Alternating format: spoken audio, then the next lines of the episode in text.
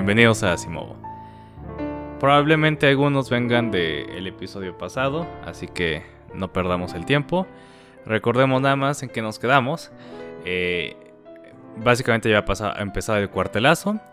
Madero eh, le confía a Huerta, entre comillas, la defensa de la ciudad, pero como no confía plenamente en él, se va a Cuernavaca a encontrarse con Felipe Ángeles.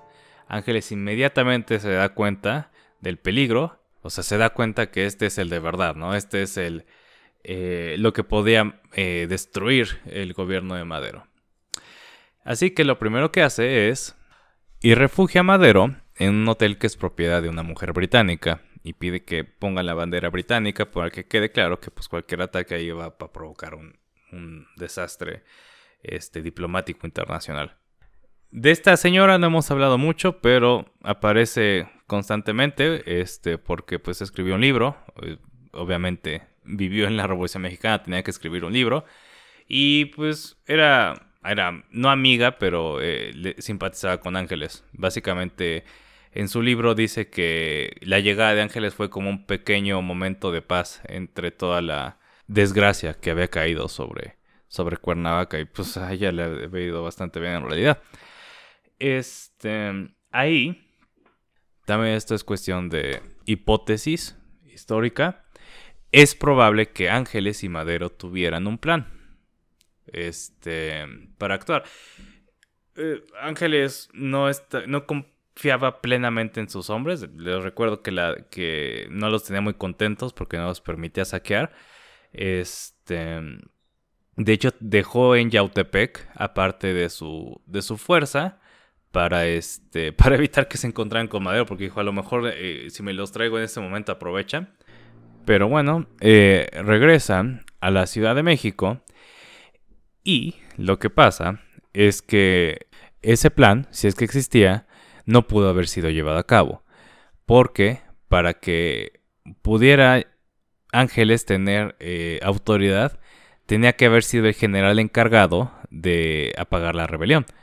Pero acuérdense que Ángeles era general eh, brigadier muy reciente.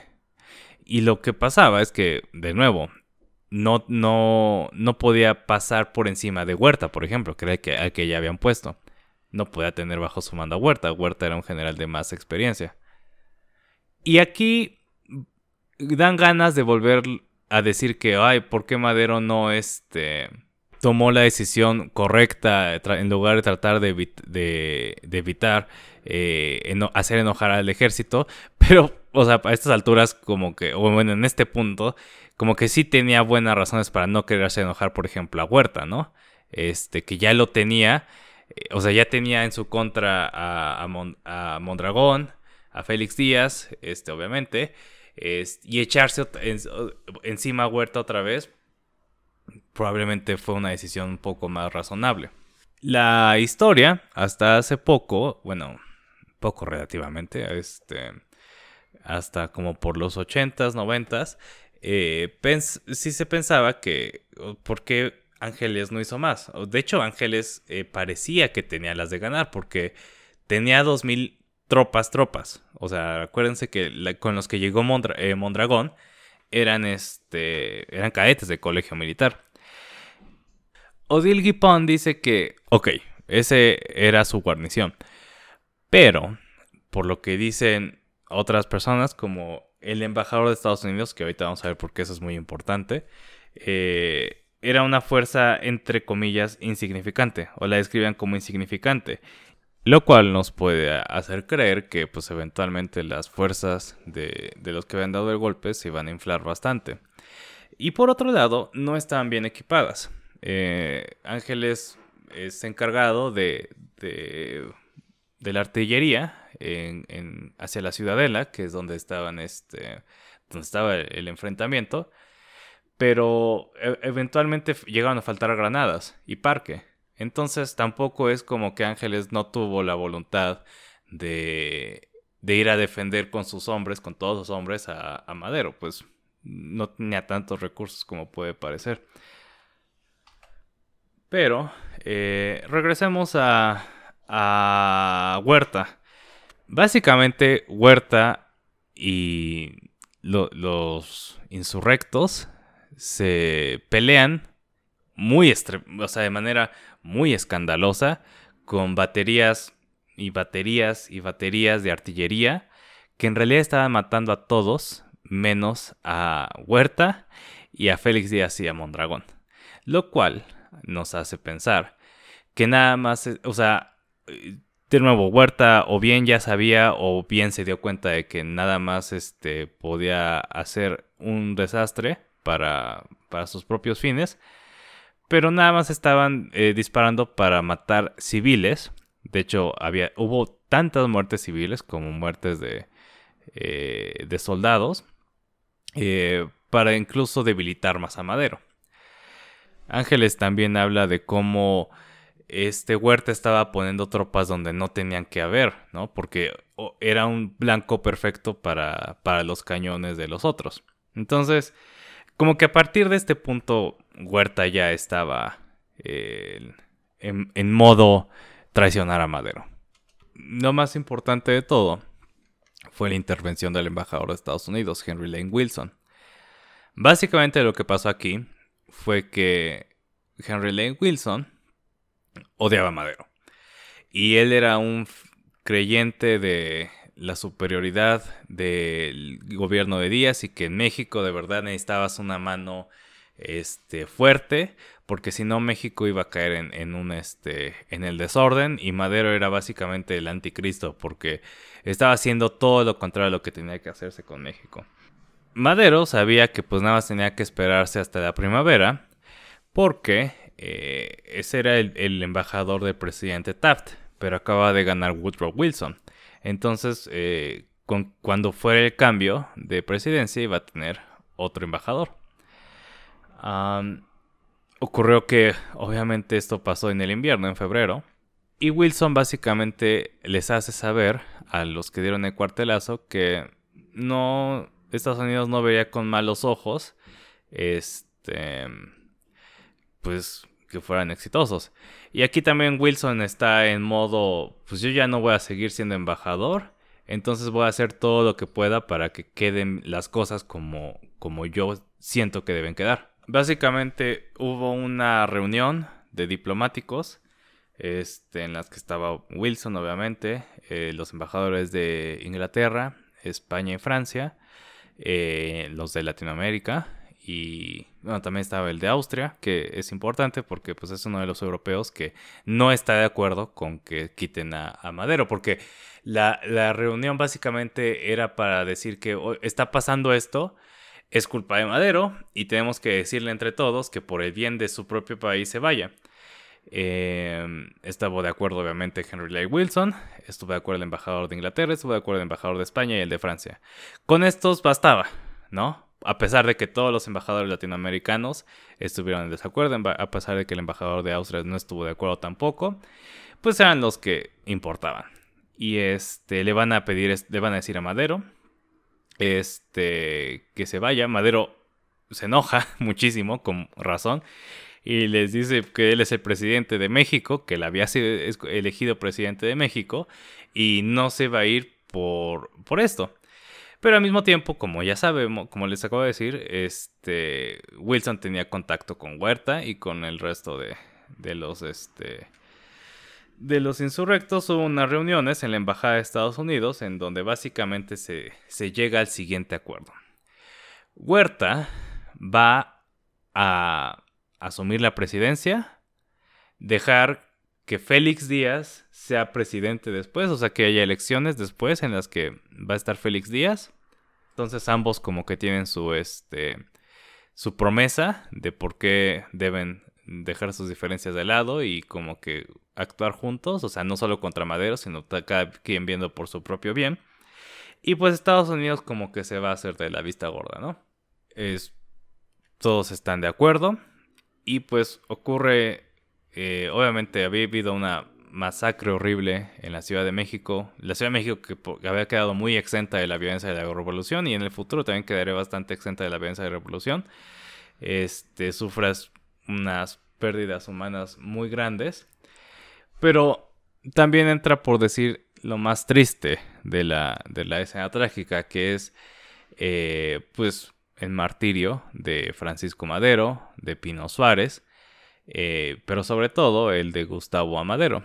Gustavo Amadero es una figura bastante trágica porque era de los hermanos de Madero que sí estaba de acuerdo con él y de hecho era un poco más radical y por lo mismo Francisco se distanció de él eventualmente y este pues ya a punto de irse este o sea porque lo había mandado como embajador a Japón que es como la clásica esta estrategia o sea si te mandan a Japón desde México es porque no te quieren aquí y y antes de que pudiera librarse de todo el rollo de la política mexicana, eh, Huerta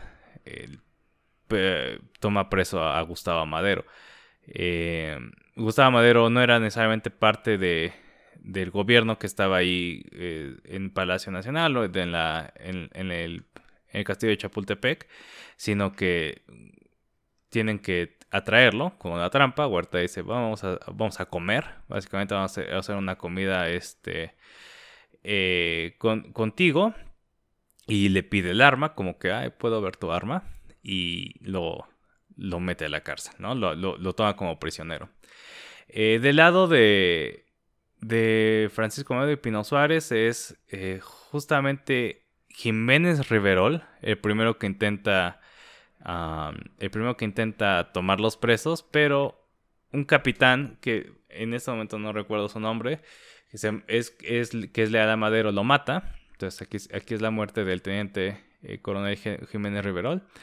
Y este, pero eventualmente eh, Aureliano Blanquet, que es que de cual también hablamos en la en, el episodio pasado, eh, sí toma como prisionero a Madero.